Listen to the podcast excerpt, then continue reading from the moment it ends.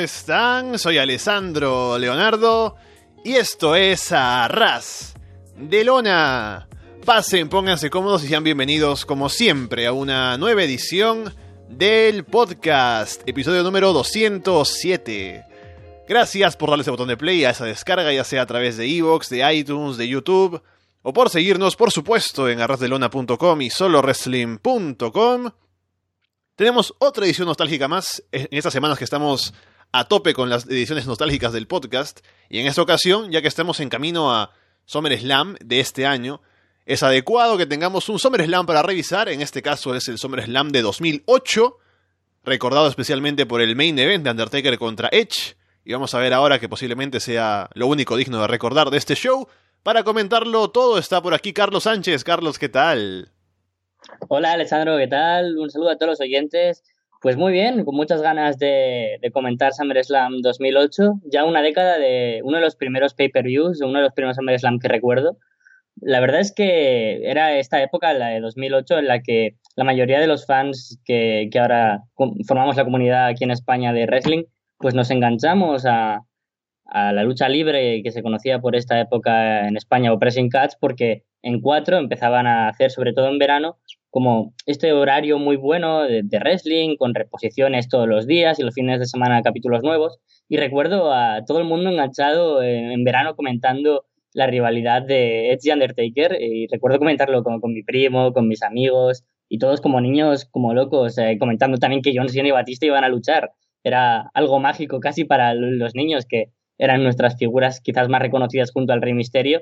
Y ahora es bonito recordarlo diez años después, cómo ha cambiado todo, qué luchadores siguen ahí, cómo, cómo afrontamos ahora con más perspectiva y con todos los cambios que, que ahora entendemos con la madurez de haber visto más wrestling, pues con muchas ganas de comentar el pay-per-view. Lo primero, decir que estoy orgulloso de haber dicho de frente 200 y ya no equivocarme con el 190 y tantos.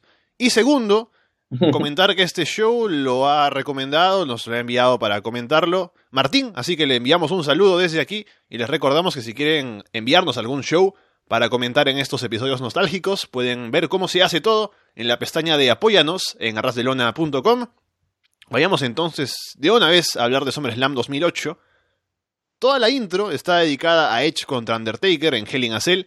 Nada de los combates titulares ni de Cena contra Batista, pero cuando empieza la transmisión ya ahí ponen un poco, sí, esta noche, esto más, ¿no? Pero curioso que todo, todo el video previo esté dedicado al main event. El primer combate es Jeff Hardy contra MVP. Jeff saca ventaja hasta que MVP lo lanza en belly to belly suplex contra una esquina.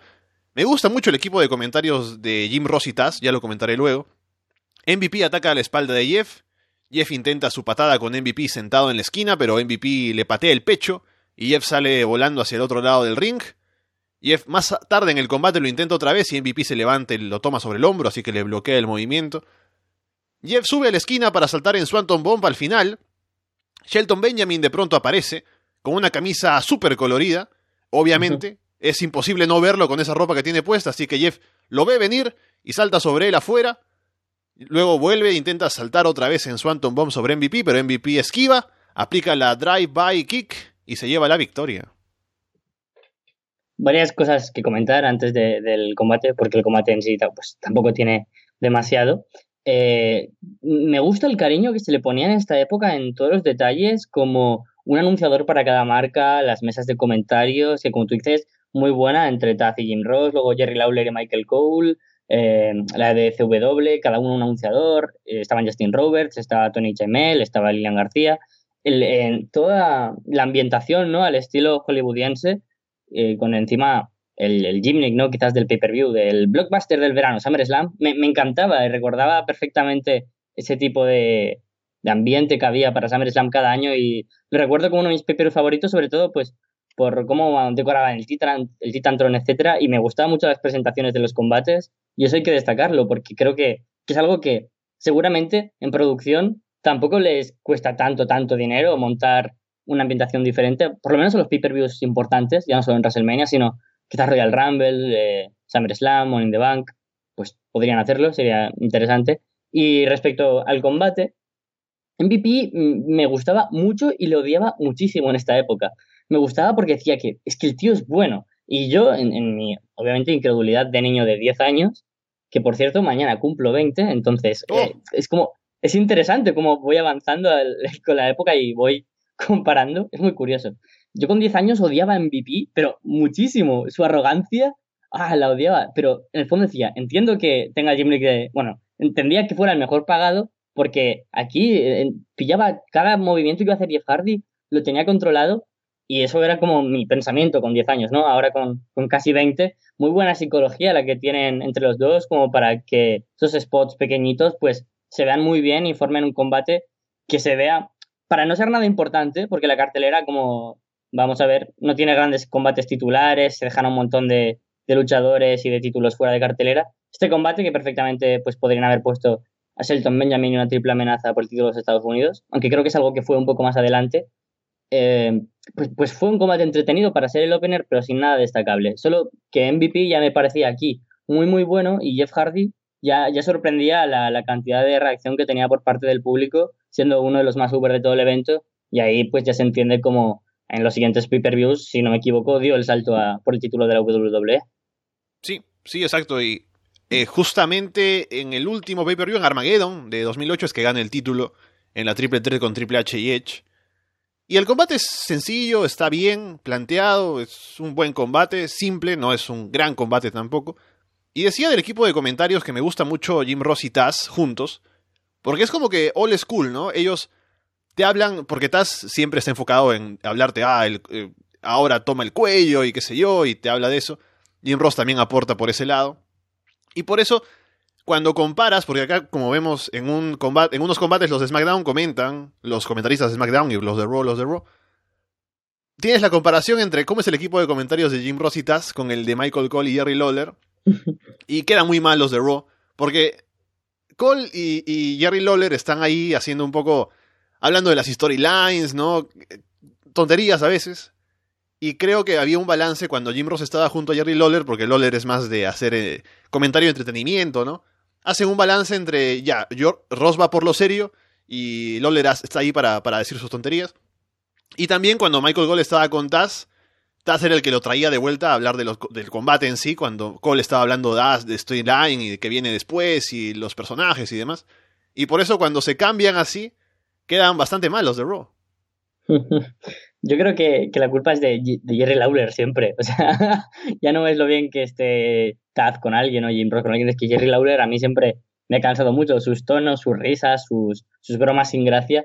nunca me han gustado. Y sin embargo, yo siempre he sido muy defensor de Michael Cool. Yo creo que el, que el tipo cumple bien esa función de ser un comentarista que no se quede solo en lo técnico y que no solo se quede en la storyline y en el kayfabe. me gusta que, exagere, pero lo justo. Me gusta que analice, pero solo en ciertas partes, porque sigue siendo algo falso y tampoco quiero que me lo vendan como si fuera un combate jiu-jitsu. Entonces, el, Jim Ross y Taz me gusta.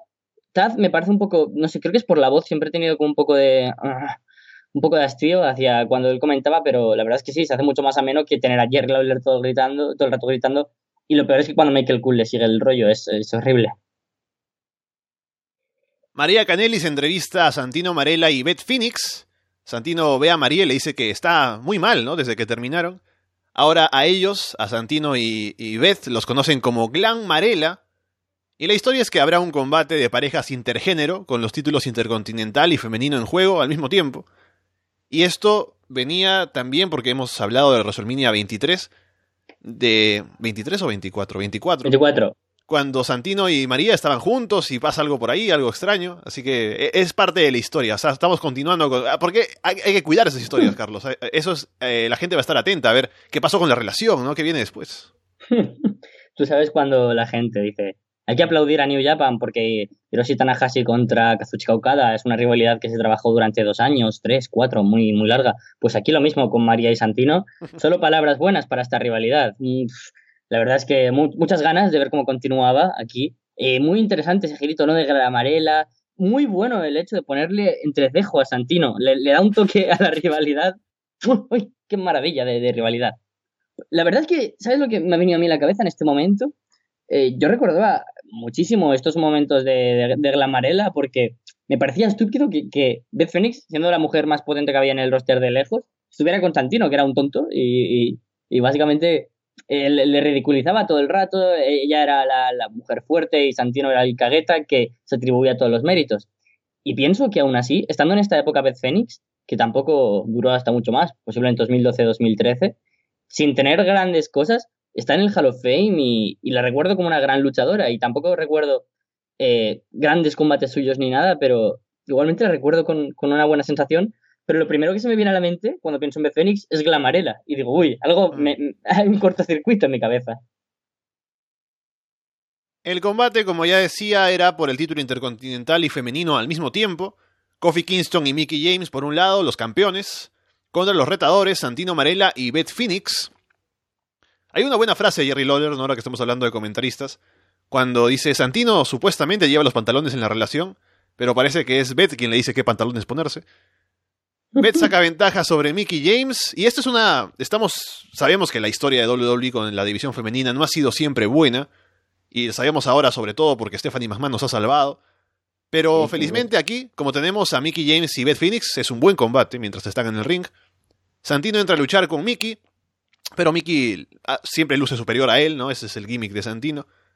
Kofi entra y luce muy bien. Hay que recordar lo, interesante que era Kofi Kingston cuando era joven, saltando de un lado para otro, muy atlético. Ahora, por la edad no lo hace, pero Ah, es algo que también, viéndolo aquí, recuerdo y que realmente era algo para destacar en él. Santino toma el control sobre Kofi, Mickey hace el comeback contra Beth, Mickey destruye a Santino con un DDT, Beth aprovecha la distracción para aplicarle a Mickey el Glam Slam y llevarse la victoria, así que tenemos nuevos campeones. Es estúpido que como formularon la cartelera, que se dejaron fuera creo que era, no sé si Natalia o Candice Michelle, no, Candice Michelle no, eh, Michelle McCool, creo, la campeona Divas en, en esa época. Eh, se dejaron fuera, no sé si eran Ryder y Hawkins o, Morrison y Myth o, Legacy. Uno de estos era campeones por pareja y se los dejaron a los dos. Se dejaron. me parece haber escuchado que eran eh, eh, Ryder y Hawkins. Es que no recuerdo si eran los creo que aún estaban separados, que Ryder y Hawkins eran los de SmackDown y en Raw creo que eran Legacy, pero no lo tengo claro del todo. Pero eh, en cuestión, se dejan un montón de, títulos y aquí deciden juntar de manera, para mí, errónea el título intercontinental y el de Women's, por lo menos en cuanto a calidad del combate, porque eh, fue corto, fue malo. Eh, bueno, o sea, malo, pero porque no, no se puede sacar mucha chicha. No es porque hubieran boches, luchadoras lucieran mal, porque, como tú has dicho, por suerte teníamos a Michelle McCool, digo, a Mickey James y a Beth Phoenix. Mickey James, brutal en esta época, no la recordaba tan bien, o sea, sobre todo a comparación y un Kofi que, que en 10 años solo ha hecho nada más que mejorar y seguir siendo igual de bueno. Una pena que, que ese push que iba a llegar sobre 2009 con esa rivalidad con Randy Orton nunca le hiciera flotar un poco más hacia posiciones que, a mi parecer, sí que merecen en cartelera, pero por lo menos, mira, como New Day y por todos esos títulos intercontinental y Estados Unidos, por parejas que ha tenido, pues será un miembro muy, muy honorífico del Hall of Fame. Y es muy triste también recordar que este combate es el único que tiene a dos luchadores que siguen en activo. En 10 años, los únicos. O sea, si, piensas que en todos los combates o están los dos retirados, o los dos inactivos, o solo uno, es, muy triste porque es nuestra infancia o nuestra juventud. Y dices, joder, ¿cómo ha pasado el tiempo? Y a Kingston ya se le veía como uno de estos talentos con mucha calidad. Y me da pena ver que nos hemos perdido quizás a un gran luchador individual pero estoy contento porque lo que he tenido, como he dicho, es una carrera que, le ha dado muchísimos títulos. Sí, poco más que añadir, estuvo, estuvo bien el combate, o sea, fue sencillo, simple, es más un gimmick que un combate en sí por el resultado y el cambio de título a Santino y Beth. Así que poco más, pero estoy curioso lo que dices, ¿no? Recordar eh, estas épocas de ellos y lo que ha pasado el tiempo para Kofi Kingston y Mickey James y lo que han hecho en ese tiempo de carrera, ¿no? Como se han movido por diferentes lugares. Mickey ha estado en TNA, Kofi ahora es parte del New Day. Y habrá que ver porque se está hablando de New Day y las posibilidades de que participen más en oportunidades individuales para cada uno. Si Kofi nuevamente puede ser alguien que sea importante en un título secundario o algo por el estilo, que no lo haría nada mal. Sí, sí, Kofi siempre era como la vieja confiable, ¿no? De reinado de transición, necesitamos a alguien para el título de Estados Unidos. Llamen a Kofi, llamen a Kofi, no está disponible. y luego pues siempre teníamos a un Kofi Kingston contra Ziggler, a The Miz contra Kofi Kingston, a lo mejor Wade Barrett, Cody Rhodes. recuerdo muy bien ese midcard que, que siempre va a ser recordado como el, el midcard de... Parecía que sí, ¿no? Decías, joder, es que de aquí todos van a ser main eventers. Ziggler, Cody, eh, pues Drew McIntyre.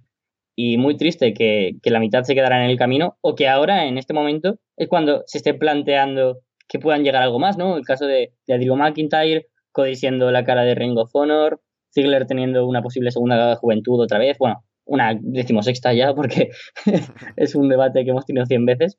Y con Kofi, pues, pese que tiene una veteranía que seguramente sea, pues, de los que más tiempo esté en el backstage de WWE, sigue siendo joven, pero creo que Biggie en, en la escena heavyweight, Xavier Woods igual a lo mejor más en los títulos intermedios o incluso en 205 Live, son los que va a tener un poco más de relevancia y Kofi va a ser como una pieza angular, pero que no va a ser sin duda un, un próximo Roman Reigns o Seth Rollins de alguna división. He dicho al inicio que posiblemente el main event sea lo único rescatable de este show. Voy a rectificar lo que he dicho porque estaba equivocado. Esto también es algo que es digno de ver. Y si no han visto el show, vayan a ver este segmento y el main event. Shawn Michaels sale al ring junto Uf, a su esposa Rebeca para hablar de su futuro. Tuvo un combate el mes pasado en The Bash contra Chris Jericho, en el que se hizo mucho daño en el ojo, y ha consultado con los médicos. Dice que lo del ojo, sumado a sus otras lesiones, como en la rodilla, la espalda, hace que lo más recomendable sea retirarse. Ha consultado con su familia y ha decidido que lo mejor será hacer caso y retirarse efectivamente. Hace un discurso agradeciendo, despidiéndose como si fuera realmente su retiro. Pero Chris Jericho interrumpe. Dice que no le va a permitir irse así. No va a, acaba de venir a combinar su lesión en el ojo con las demás. Él quiere que Sean admita que el responsable de su retiro es solamente él, Chris Jericho. Discuten ahí, Jericho le dice que eso es lo que él quiere, ¿no? Que no que sea solo la lesión en el ojo específicamente lo que lo retira. Sean dice que está bien, le dirá a su familia que la razón por la que no puede ir a trabajar es por culpa de una basura de ser humano como Chris Jericho, pero quiere que Jericho también vaya con su familia y le diga a ellos, a sus hijos, a su esposa, que él nunca será Shawn Michaels, y la gente reacciona mucho con esto. Jericho, Shawn se voltea, se va con su esposa. Jericho va a golpear a Shawn, suelta un puñetazo, pero Shawn se hace a un lado, y el golpe le cae a Rebecca en la cara, y le cae de verdad, porque he escuchado un podcast luego de Jericho y Shawn hablando de esto, de cómo el golpe de verdad le cayó sin querer, y también se puede ver en la cara el labio hinchado de, de Rebeca. Rebeca cae a la lona, Jericho se queda con cara de que eso era claramente no lo que quería hacer, entonces se va algo no contento con lo que ha pasado. John se queda junto a su esposa, muy preocupado. Se, vienen los médicos a atenderla, finalmente se levanta, se la lleva, y John se queda molestísimo. Y es un enorme segmento para la rivalidad que continuaría entre Shawn Michaels y Chris Jericho. Sin duda, mi rivalidad favorita de Chris Jericho eh, en toda la historia. O sea, por encima de la de Christian, la de Kevin Owens, la, la que quieras elegir, me, da igual, esta es mi favorita. Creo que eh, ahora que estamos comparando, ha pasado una década después de esto, es increíble como Jericho sigue estando tan fresco en cuanto a personaje, en cuanto a micro, y siempre lo decimos y decimos, ah, siempre tiene la manera de refrescar su personaje, pero es que esta promo, es que esta promo es para marcarla no lo sé, en el Hall of Fame de las promos en, la primera clase tenemos esta promo de Chris Jericho. O sea, es eh, fabuloso como el Cage Fade te lo comes entero. O sea, quien no se creyó en ese momento que se estaba retirando Shawn Michaels, miente. O sea, eh, momento precioso ahí, dando las gracias. Igual no te lo crees tanto por el momento de la cartelera, quizás, ¿no? Pero en un SummerSlam, después de todas las lesiones, de verdad, recuerdo perfectamente la lesión en el ojo que, que lo tuvo hinchado mucho tiempo, Shawn Michaels y que luego esta promo increíble, las, las pullas que se van tirando y la frase de, pero tú ve a tu mujer y a tus hijos que tú nunca serás Shawn Michaels. Uf, es que me duele hasta a mí, ¿eh? es que ah, es buenísima. Dos de los personajes más increíbles que tuvimos durante lo, los 2000, tuvieron en el 2008 una de las rivalidades, pues seguramente después de la de Edge y Undertaker, la mejor rivalidad de todo el año. Y recuerdo a la perfección el, el combate que tuvieron en el siguiente pay-per-view, que fue Unforgiven, si no me equivoco, el, el combate sin sanciones. O sea, increíble. Fue un combate increíble, despiadado, una rivalidad brutal. Y este segmento, eh, detrás del main event, lo mejor de, del show. Y es que eh, cuando se come el puñetazo de verdad, eh, sabes que ha sido de verdad porque se tiran mucho tiempo intentando. Bien, los médicos ahí, dices, uy, normalmente no vende tanto la, gente que no es wrestler de verdad.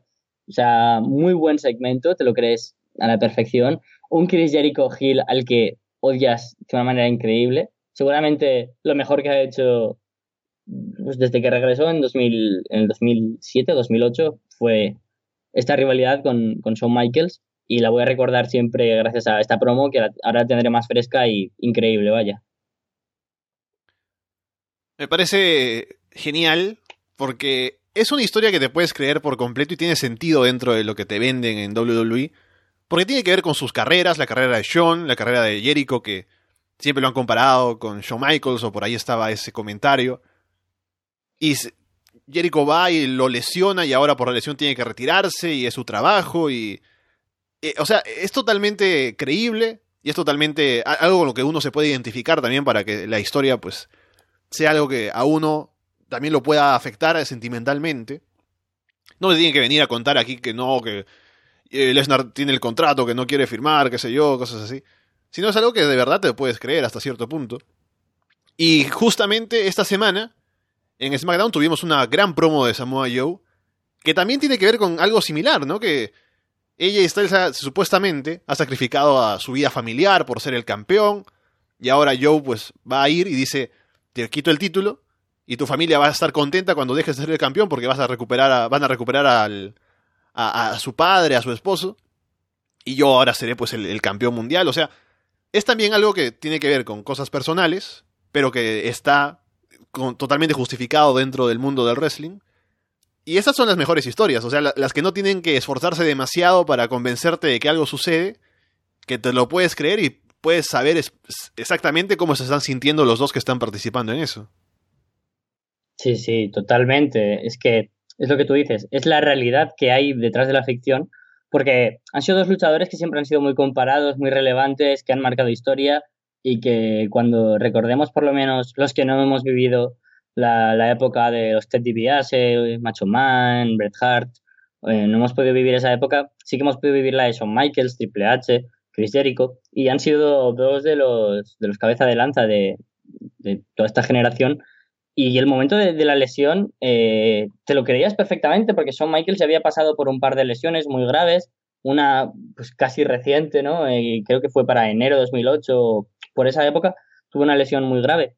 Y, y, era muy doloroso porque se te estaba rompiendo de verdad el corazón con esas palabras y estabas odiando a Jericho de verdad, decías, ¿cómo y, en el fondo, si lo, si lo viera ahora, estaría diciendo, ah, esto están haciéndolo para que el personaje de Chris Jericho sea aún más giro, odiarle más, pero no te esperarías el giro de que consiguieran montar una rivalidad y prosiguiera. Fue sin duda algo que, que vivimos como personas y no como, como espectadores y por lo tanto, como tú dices, es algo para recordar increíblemente. El siguiente combate es por el título de ECW, un combate no para recordar, Mark Henry contra Matt Hardy, Matt consigue aplicar rápidamente el Twist of Fate por ahí. Tony Atlas, que era en ese tiempo el manager de Mark Henry, interviene desde afuera para romper la cuenta. Y hay descalificación cuando vamos minuto de combate o dos minutos a lo mucho. Jeff aparece para encargarse de Tony Atlas. Le aplica un Swanton Bomb en ringside saltando desde el filo del ring. Le cae con todo el peso encima al pobre Tony Atlas. Los Hardys le aplican un doble suplex a Mark en ringside. Y ahí está, Carlos, es todo el combate. Muy triste, ¿eh? Porque que, en SummerSlam solo haya un combate de la FW ya, ya es triste, que sea por el título. Porque no sé si era más o menos este el, roster que había en esta época, porque confundo a lo mejor por años, y me, y me voy a guiar un poco por lo que recuerdo del videojuego. Pero estaban Tommy Dreamer, estaba eh, Demi y Morrison, estaba Evan Bourne, Chavo Guerrero, Finlay, no tengo claro si era Big Show el que también estaba en, FW. Creo, creo que no. Creo que ya no. Y me parece que Evan Bourne debuta cuando Matt es campeón. Ah, bueno, mm, pues mal, entonces. Bueno, pero más o menos, me refiero, había Dreamer, estaba por ahí de vez en cuando Sabu, o sea, había buenos luchadores, muy buenos luchadores, la verdad, en, en FW. Y, y, solo hay un combate en SummerSlam y dices, hostia, esto ya me duele un poco y que dure esto, sabiendo que Matt Hardy en esa época, a, mí por lo menos me parecía mejor luchador que Jeff Hardy. Mark Henry, pues eh, seguía estando joven dentro de su medida y podían dar un buen combate. Y, si no me equivoco, Luego en SW lucharon por el título en, en, un combate en el que retuvo Mark Henry y luego fue Matt Hardy el que ganó posteriormente. No sé si fue en el Scramble Match o fue un poco más adelante. Pero, pero me pareció absurdo hacer esto porque no llevó a nada posterior con Jeff Hardy. Solo quisieron que el evento durara lo que tenía que durar y cargarse a este combate de la CW. No solo se cargaron la, la empresa histórica al roster y ahora al título, dejando a la CW por los suelos con, con este SummerSlam. Y, me y lo pienso por los fans de la CW en ese momento. Y es que yo estaría arrancándome de los pelos y cargando ya las mazas y todo para ir a las oficinas de WWE. Otra cosa, que feo era el título de ECW en esa época, ¿no? Ese plateado que cuando lo gana Mark Henry es cuando se reemplaza el título clásico de ECW por este que es enorme además, porque claro, como Mark Henry es el campeón, tiene que caberle en la cintura y tiene que ser eh, gigantesco. Y es el mismo título que luego cuando lo ganan Christian, Matt Hardy, les cubre como que todo el abdomen. Sí, sí. Eh, me acuerdo que, que, nadie más lo llevaba cargado casi nunca porque es que se, veía súper grande y parecía, le ocupaba todo el cuerpo. Eh. No entenderé nunca por qué ese cambio de, de, de títulos y encima cuando sale esta especie de, de, visual ¿no? en el que pone ¡Chum! FW Championship. Sale un águila y había un águila en el título. o sea, hasta americanismo en el título de la FW. Y no sé, muy feo, muy feo todo. Ya que hemos hablado de comentaristas, el equipo de comentarios de ECW es Todd Grisham y Matt Striker. Y si no recuerdo mal, me parece que uno de esos años les dieron el Slammy a mejores comentaristas a, a ellos dos. y te digo una cosa, Matt Striker en esta época, como, primero porque no es el play by play, o sea que él está para añadir comentarios, qué sé yo, por ahí, dar datos y eso, no lo hace mal. Y es porque no se esfuerza demasiado en venderte, qué sé yo, oh, que es dramático y todo lo demás como lo hace ahora, que se esfuerza demasiado, ese es su problema. Y aquí me parece un comentarista decente, aporta lo... lo es que tampoco lo, lo, pudimos escuchar mucho porque el combate no dura nada, pero no lo hacen mal como equipo de comentarios. Y Todd Grisham después me parece que encontró trabajo en, en ESPN o en algún lugar, por eso se va. Sí. Y Matt Striker, pues eh, ya sabemos en qué terminó. Ay, pobrecito, en NXT fue maravilloso su papel. eh, Todd Grisham creo que era un buen analista, pero era un soso, un bien aburrido. Y, y es que sí. lo recuerdo cuando estaba, cuando estaba en Raw, en FW. Es como el, pues, el Tom Phillips de esa época. Sí, sí, sí, totalmente. Que el tío sabe y, y dices, joder, aporta, pero es wrestling, que era un poco más de, de, chicha, es entretenimiento. Entonces creo que en el papel que desempeña, desempeñaría después, y no sé si seguirá desempeñando en ESPN, y no sé si era ESPN o era en BBC, era una cadena gorda, ¿eh? O sea, uh -huh. el tipo era un buen periodista y me alegro por él en su carrera deportiva y me alegro más por mí de no tener que escucharle más en Raw. Título mundial, peso pesado, CM Punk contra JBL. Es el primer reinado de Punk como campeón mundial en WWE. Llega ahí sin ser realmente un top, así que es algo difícil venderlo. Y aparte lo venden mal porque siempre lo venden como ah, el underdog, ahí eh, ganando como puede y nunca se llega a nunca llega a convencer que es realmente el campeón mundial. JBL aplica un Fallaway Slam desde la segunda cuerda. JBL domina atacando el abdomen. Punk en un momento no puede levantarlo para el GTS. JBL va por un Close Line from Hell. Punk bloquea con una patada. En la patada gira, cae a un lado del cuerpo de JBL. JBL cae justamente a ese lado y chocan cabezas. Y Punk se abre una herida atrás, sangrando. Al final, Punk consigue aplicar el GTS y se lleva la victoria en un combate que diré que no estuvo mal, o sea, fue correcto. JBL hizo, eh, o sea, dominó, Punk hizo el comeback, la gente estuvo un poco metida, ¿no? Apoyando a CM Punk, pero tampoco es para tanto. O sea, no se siente como un combate de título mundial, es lo que quiero decir. Claro, exacto. O sea, no está tan mal si lo comparas con el siguiente combate que habría en la cartelera. Oh. Pero, pero era un combate de Raw, al fin y al cabo. Eh, por un lado, está bien montado este combate porque era el primer reinado de Punk, después de canjear el Morning the Bank, que, si, si no recuerdo mal, eh, después de que lo ganara eh, Mr. Kennedy y luego se lo quitara Edge, sí que puso muy bien a Edge y le puso como un tipo muy, muy importante todo el rato, básicamente como de los tres top de, de SmackDown de esa época. Y, y a Punk se le veía aún como un poquito más flojo, no, no se le veía tan importante, y la decisión de poner a GBL me pareció bien porque era un tipo con una carrera pues consolidada, que en ese momento era pues main eventer básicamente, pero que tampoco estaba en su mejor momento y básicamente faltarían cinco o seis meses para que se retirara, bueno, hace un poquito más, en, en WrestleMania 25 con Rey Misterio, y luego ya fue a peor, solo recuerdo la rivalidad con Kane y luego de ahí la de Rey Misterio. Entonces creo que fue como un cúmulo de malas decisiones, ¿no? Vender a CM Punk como todo el rato el underdog que, que vencía sin, sin currarse los combates o sin haber hecho un gran trabajo. GBL como, como el aspirante al título en SummerSlam se veía muy flojo, muy flojo. Creo que en la cartelera podrían haber tenido otros luchadores mejores, pero claro, es que es triste, ¿no? Cuando ahora ves que los dos combates más importantes no fueron por los títulos y dices, se ve flojo. En, en, un SummerSlam no puedes permitirte tener así en pan contra GBL bajo esas ideas que estás vendiéndonos el combate porque se ve como algo flojo. Pero sin embargo, el combate pues se montó bien. Eh, un GBL dominante, pero con 100 Punk pudiendo hacer lo suyo. Así que se le vio como una victoria que le ponía fuerte como un luchador en la cartelera y que simplemente era eso, ponerle a CM Punk como un campeón que podía eh, ganar por, sus propios méritos, pero como, como hemos dicho, fue un combate que podría haberse visto en un Raw, quizás, y haber puesto un aspirante en esta época. No recuerdo a quién estaba tampoco en Raw sin contar a, a Jericho, a Sina, a Batista, porque ju justo los cuatro grandes pues están ahí en rivalidad, pero quizás un Umaga que, que, que estaba en,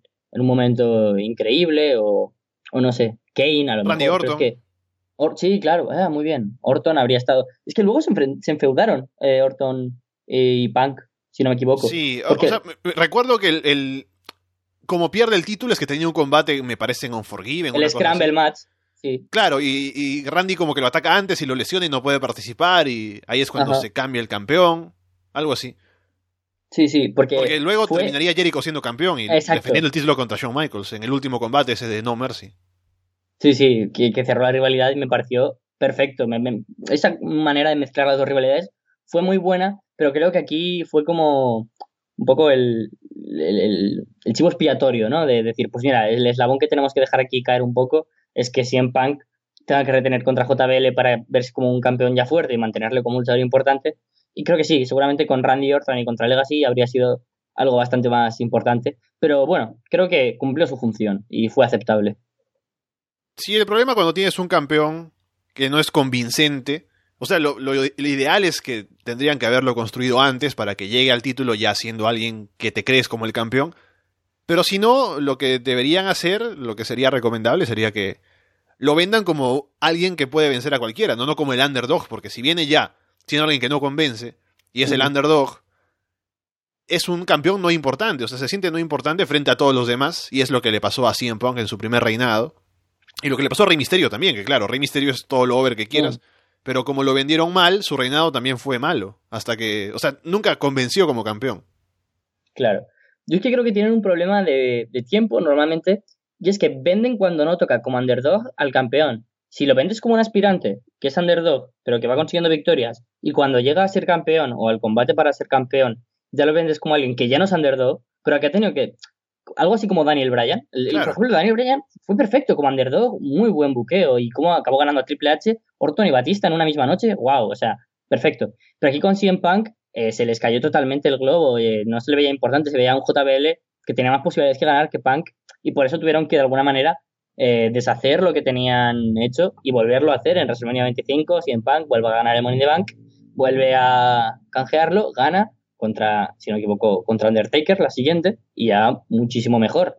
Entonces, de, alguna manera fue como un intento que no salió bien del todo, pero que le- les dio por lo menos ganas de continuar con CM Punk, porque podrían perfectamente haber decidido dejarlo de lado y nos habríamos perdido pues a uno de los mejores luchadores de la última década.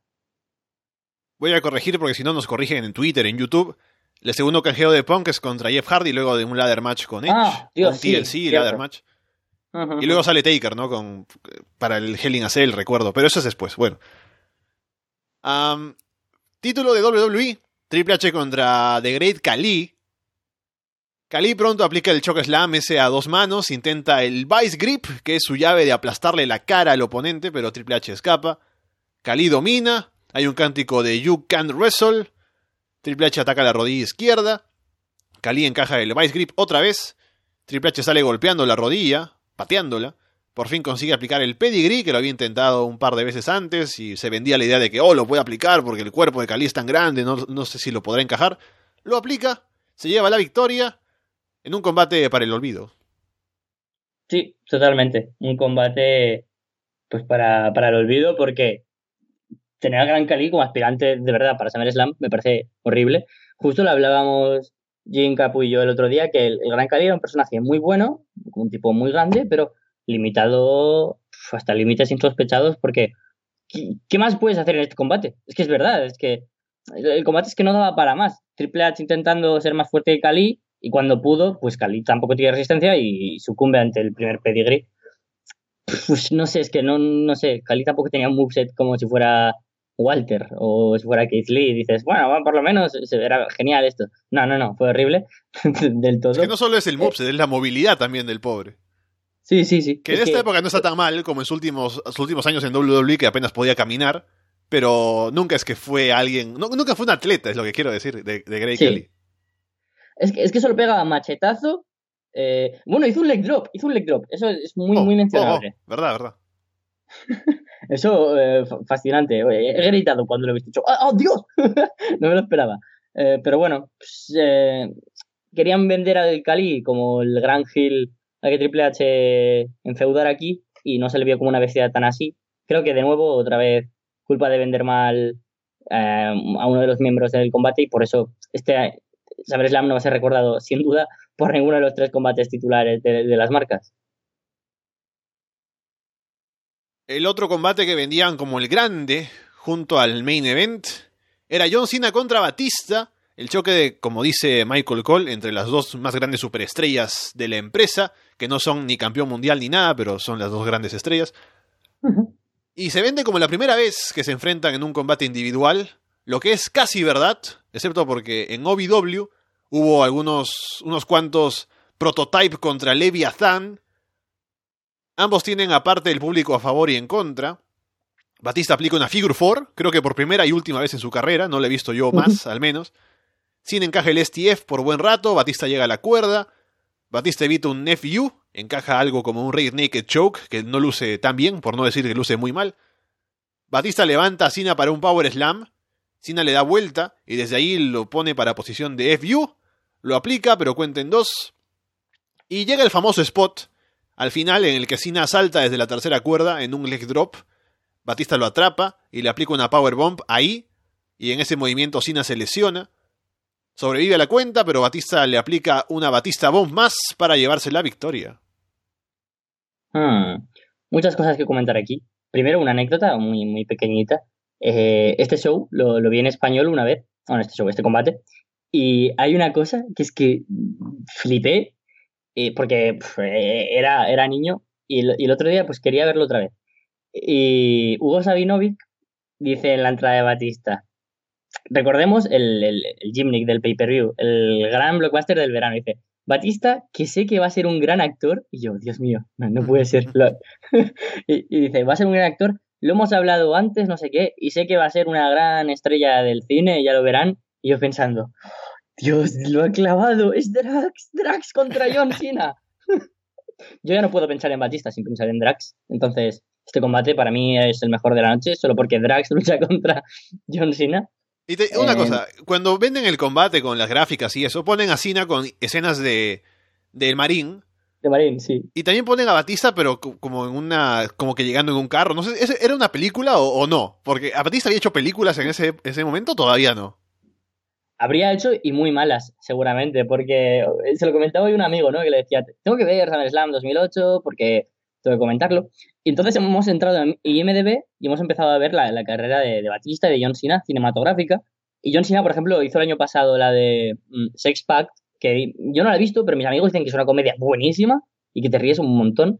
y luego lo demás, pues mm, básicamente basura. Y luego Batista tiene o películas muy buenas, tiene pues Guardianes, Spectre o malísimas. Y ahí pues habrán cogido alguna escena en la que se ponía unas gafas de sol y se veía como muy potente. Pero yo me imagino este combate. Mira, este mira, te digo, antes de quedarnos con la duda, la única película que ha filmado para esta época Batista eh, es la única en 2006, una que se llama Relative Strangers, que voy a ver cómo, se, cómo le ponen en español, que no tiene traducción al español, parece.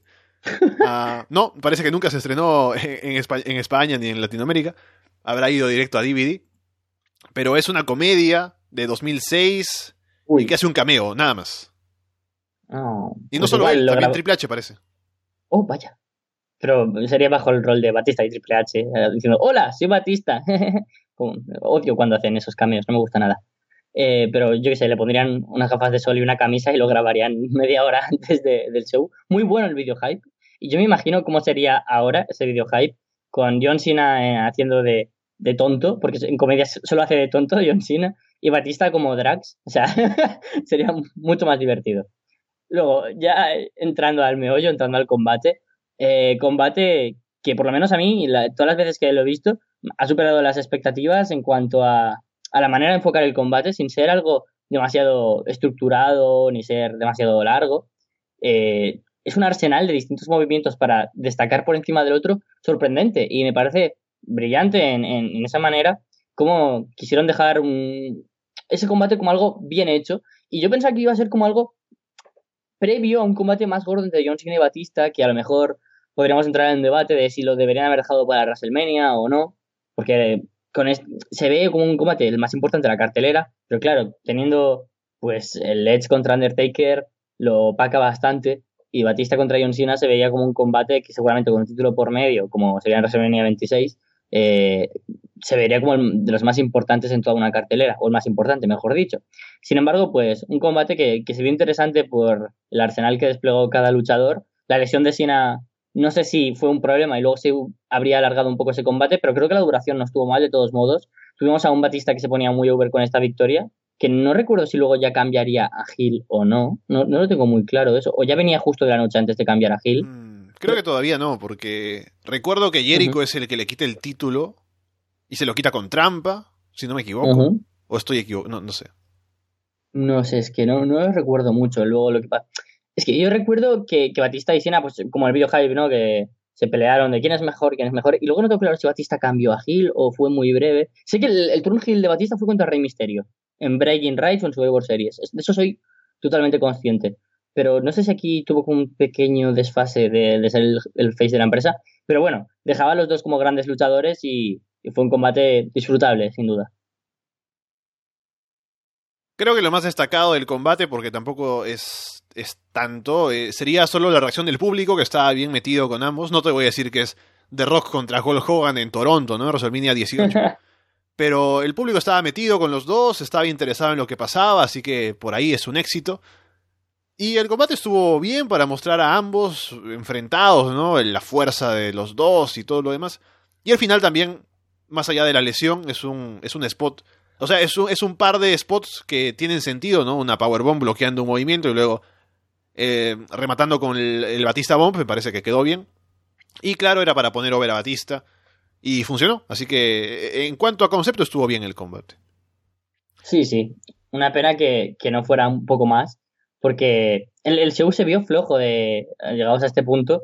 Decías, joder, tenías dos títulos, bueno, tres títulos importantes que, poder aquí dar buenos combates, aunque claro estaba pues el problema de un CM Punk mal vendido, JBL como un aspirante flojo, el Gran Cali y el desastre que hicieron con CW, estaba la gran baza ahora de, haber reservado este combate con algo más grande y no fue tanto, pero creo que, que se cumplió bien de poner a Batista más over porque Sina era el tipo más over y lo iba a ser durante mucho tiempo hasta que empezaba un poco su, declive del cansancio hacia 2011-2012 por parte del público, pero aquí está tremendamente over. Y creo que Batista, si en 2008 no fue su año, sería 2009 y, ya era a la altura de Undertaker, John Cena y Triple H los, los cuatro pilares de WWE estos años.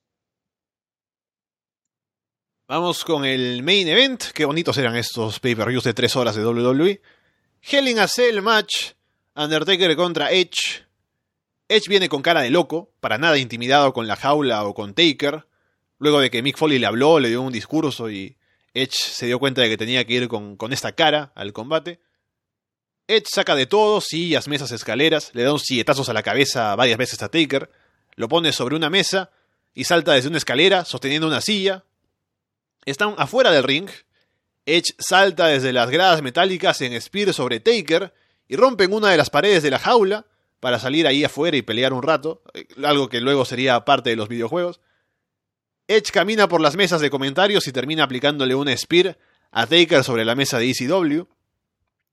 Edge golpea a Taker con una cámara, así como hizo en la Hell in a Cell de Survivor Series 2007. Taker frena un spear de Edge, tomándolo del cuello, y lo lanza en un gran choke slam. Edge escapa a un last ride, aplica un spear, pero cuenta en dos. Edge intenta aplicarle el, el old school a Taker. Taker lo hace caer en la esquina y lo lanza desde ahí en choke slam sobre dos mesas afuera, una sobre otra. Taker le aplica un spear a Edge, lo golpea con la cámara, le aplica un concierto, remata con un Tombstone Pile Driver y se lleva la victoria. Esta última parte supuestamente se entiende que es para vengarse de todo lo que Edge le ha hecho con la cámara, con las sillas. Al irse luego de ganar, Taker camina como siempre y luego mira la pantalla y ve que Edge todavía sigue con vida, así que regresa, pone a Edge sobre una escalera, se sube a otra. De pronto la imagen se distorsiona, ¿no? Vemos flashbacks y fuego y símbolos demoníacos. Posiblemente salga por ahí también Alistair Black y no lo llegué a ver. Taker lanza a Edge en choque slam, atravesando la lona.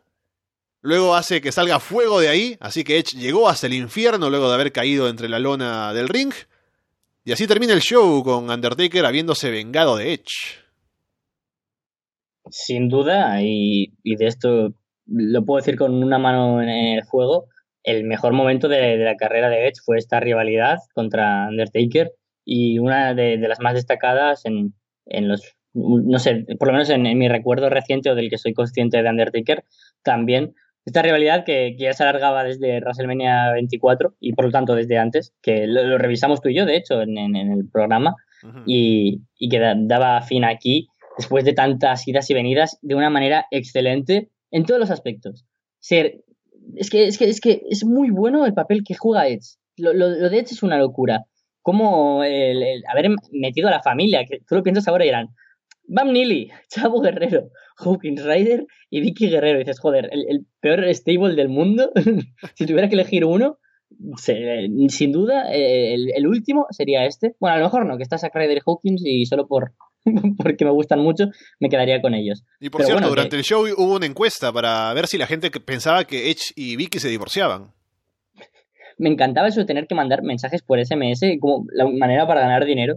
De, no sé, muy fea. Era muy absurdo. Gracias, redes sociales, no tengo que gastar dinero. Eh, Edge, brutal. Brutal su psicología, como el tío es despiadado, no tiene sentimientos ya por nadie y menos respeto por, el Undertaker después de tanto tiempo. Le ha perdido todo el, respeto hasta tal punto que Undertaker ha llegado al mismo nivel que Edge y ha perdido la cabeza, se dan con todo. Undertaker se venga con la cámara, Undertaker le hace un spear a, Edge. Eh, están tan desesperados por hacer tanto daño al otro que ahí es cuando entra muy bien la psicología y el storytelling en este combate. Que por ejemplo, cuando Undertaker va a hacer el, el last ride sobre las dos sillas y. Perdón, sobre las dos mesas porque primero se lo piensa y dice, voy a hacerle las raíz. Dice, espera, voy a hacerlo sobre las mesas. Tarda mucho en hacerlo. Edge reacciona y le hace el spear. Excelente manera de pensar en, ahí por parte de los bookers. O sea, un trabajo increíble.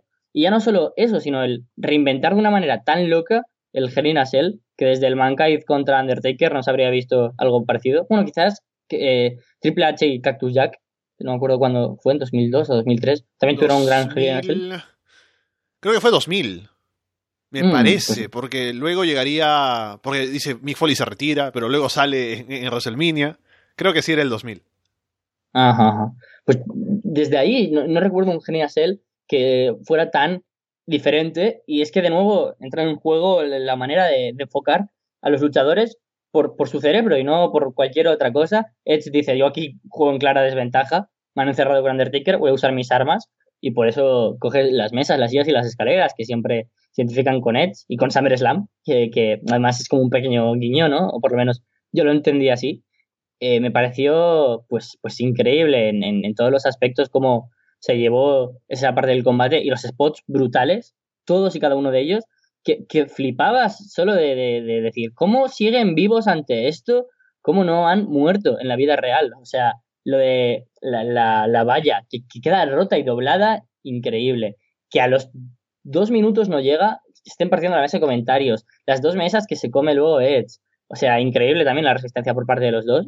Un combate montado a la perfección, donde la psicología lo fue todo y posiblemente lo pone en lo más alto de mis combates favoritos de la historia, por todo lo que significó, la época en, lo que en la que lo vi y que siempre me gusta reverlo y pensar en ello, ver cosas que, me había dejado y ahora pues me, puedo un poco a lo mejor fijar más en, otras cosas y disfrutarlo todavía con, cositas y pequeños detalles nuevos. Un combate excelente eh, y que creo que dentro de un Gymnic Match, meter otro Gymnic Match, hacerlo tan bien y que sea lo menos importante, es para quitarse el sombrero ante uno de los mejores main events, de, si no el mejor de SummerSlam. Sí, sin duda uno de los mejores combates Hell in a Cell de, de todos los tiempos. Y Martín me dejaba un mensaje ahí con una, un dato para la trivia, que oh. este año 2008 fue el único año en el que el main event de WrestleMania fue el mismo main event que el de SummerSlam, Edge contra Undertaker, hasta 2018, Carlos, que tendremos Roman Reigns contra Brock oh. Lesnar, WrestleMania y SummerSlam si comparas la preparación de una rivalidad con la otra, es que a mí me entra mucha risa.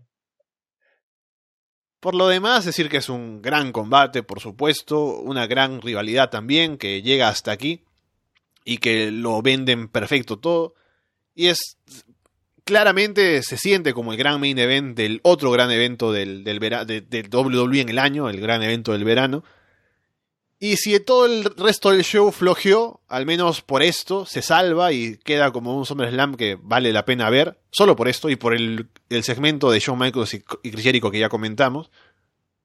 Así que por lo demás, decir que me ha gustado ver de nuevo este SummerSlam, que fue fácil de ver, por los combates simples, sin mucho, y recordar este main event que no lo había visto desde entonces, y también lo de Shawn Michaels y Chris Jericho que ya decimos que es lo otro destacado, así que me lo he pasado bien, Carlos, recordando esta época de WWE en 2008 y a ver si el SummerSlam de este año, que me imagino, primero, sabemos que va a ser muchísimo más largo, yo diría que hasta el doble de duración de, este show.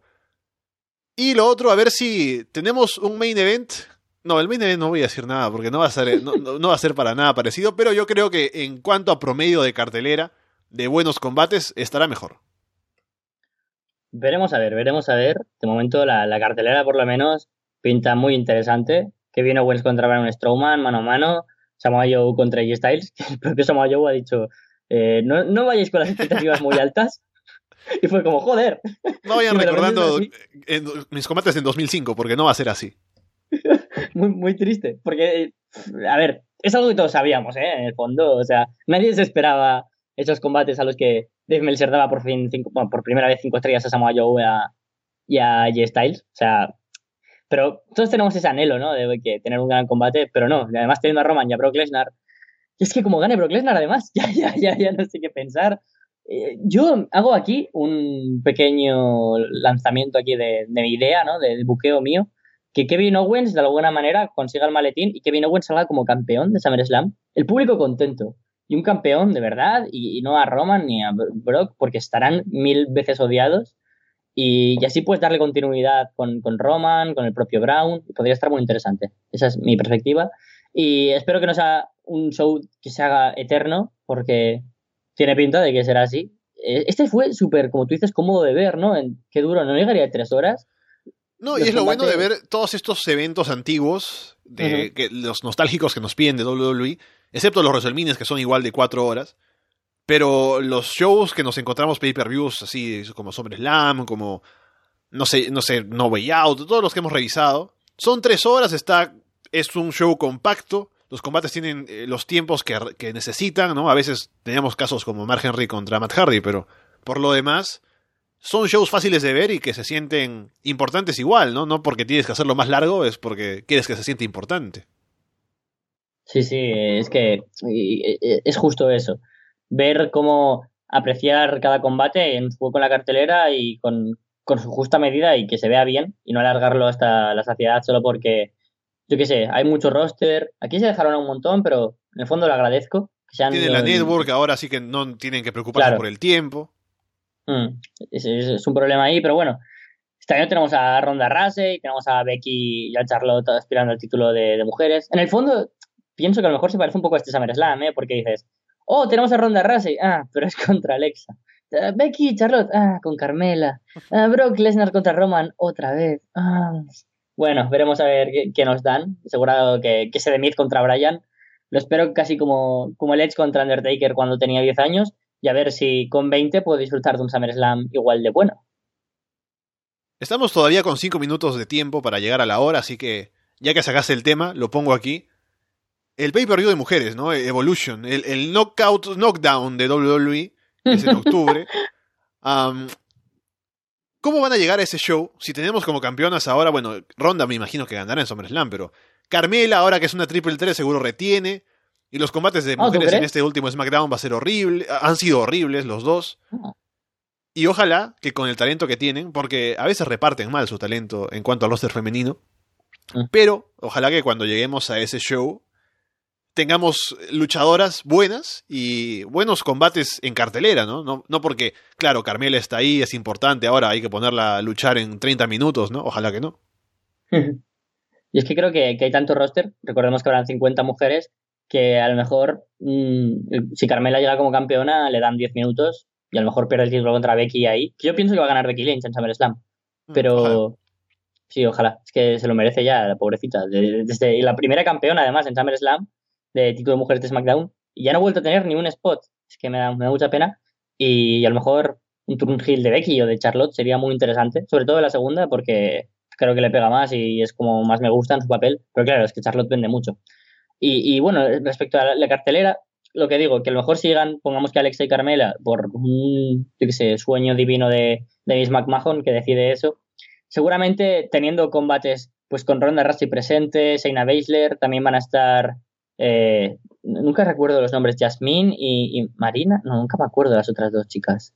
Ah, bueno, las cuatro Force Women de UFC contra las, ah. cuatro de... Es Marina y Jessimen, Jessimen Duke. Ah, Jessimen, exacto.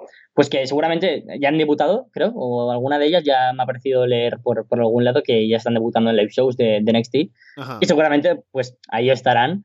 Eh, por otro lado, tenemos combates de, de NXT, la final del Mayun Classic. O sea, pongamos que a lo mejor están Carmela y Alexa, pero da igual porque a lo mejor tenemos a Tony Storm contra Isla Dawn contra Ginny en un combate por el título de NXT UK, a lo mejor de, de las Women's. A lo mejor tenemos a Ember Moon contra Katie Sane. Bueno, Ember Moon no, pero Katie Sane contra Bianca Belair, por ejemplo, en un combate por el título de, mujeres de NXT. Y a lo mejor la final del Mayun Classic, pues yo qué sé, puede ser Yoshirai contra Meiko. O sea, podría ser una cartelera muy buena sin la necesidad de tener a las campeonas en tantos spots. Ya nos estaríamos dejando a Bailey y Sasha, nos estaríamos dejando a Ember Moon, nos estaríamos dejando a Asuka.